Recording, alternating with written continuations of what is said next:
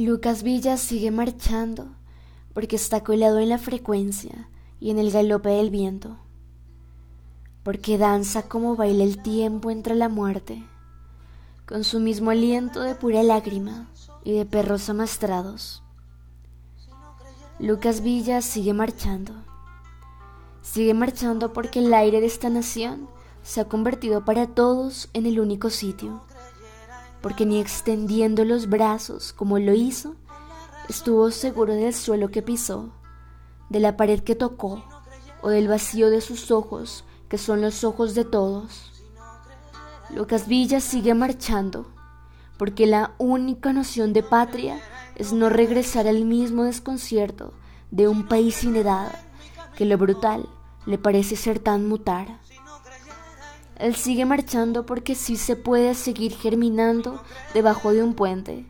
y sus frutos serán levadura colectiva que se justifican por nacer en un país que no espera entre el minuto muerto y el que nace un sobreviviente.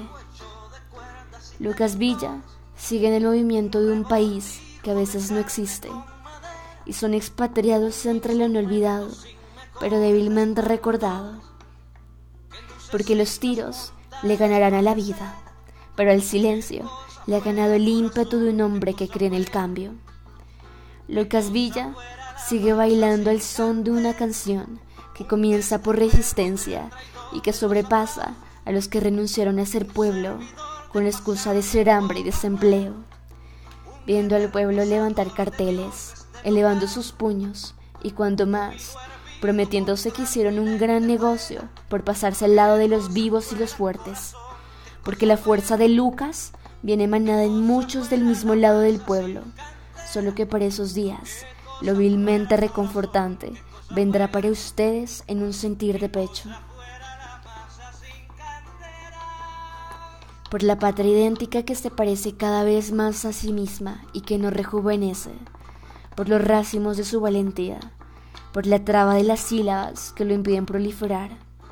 por la hora esperada en la que todos bailen frente a los patrones y sus criados, por su ánimo, por su ánimo que machaca la sangre embriagadora y que nacerá de nuevo duramente en la victoria. Lucas Villa seguirá marchando, seguirá marchando porque el compás de su vida será el sudor amasado de nuestra casa.